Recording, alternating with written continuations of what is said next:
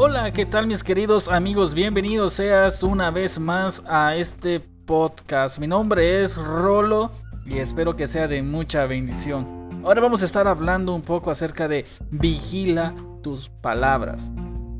Quiero que abramos la Biblia en Proverbios capítulo 12 en el versículo 18 y dice, el charlatán hiere con la lengua como una espada, pero la lengua del sabio brinda alivio. Tu vida en algún momento ha recibido un gran impacto por las palabras que te han dicho. De igual modo, tus palabras impactan las vidas de aquellos que te rodean, para mejor o para peor, y eso da que pensar.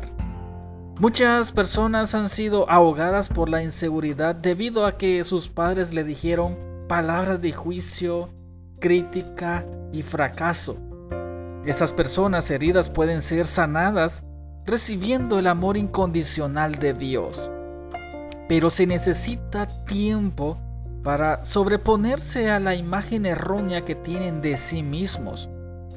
Por eso es importante que utilices tus palabras para bendición, sanidad y edificación, en lugar de hacerlo para maldición, herir y derribar. Si las palabras te han herido, recibe con rapidez el amor incondicional de Dios hoy. Permite que Él sane cualquier imagen errónea que puedas tener de ti mismo, sea que te lo hayan dicho tus padres o tal vez a alguna persona querida o tal vez algún amigo te haya hecho sentir mal con sus palabras.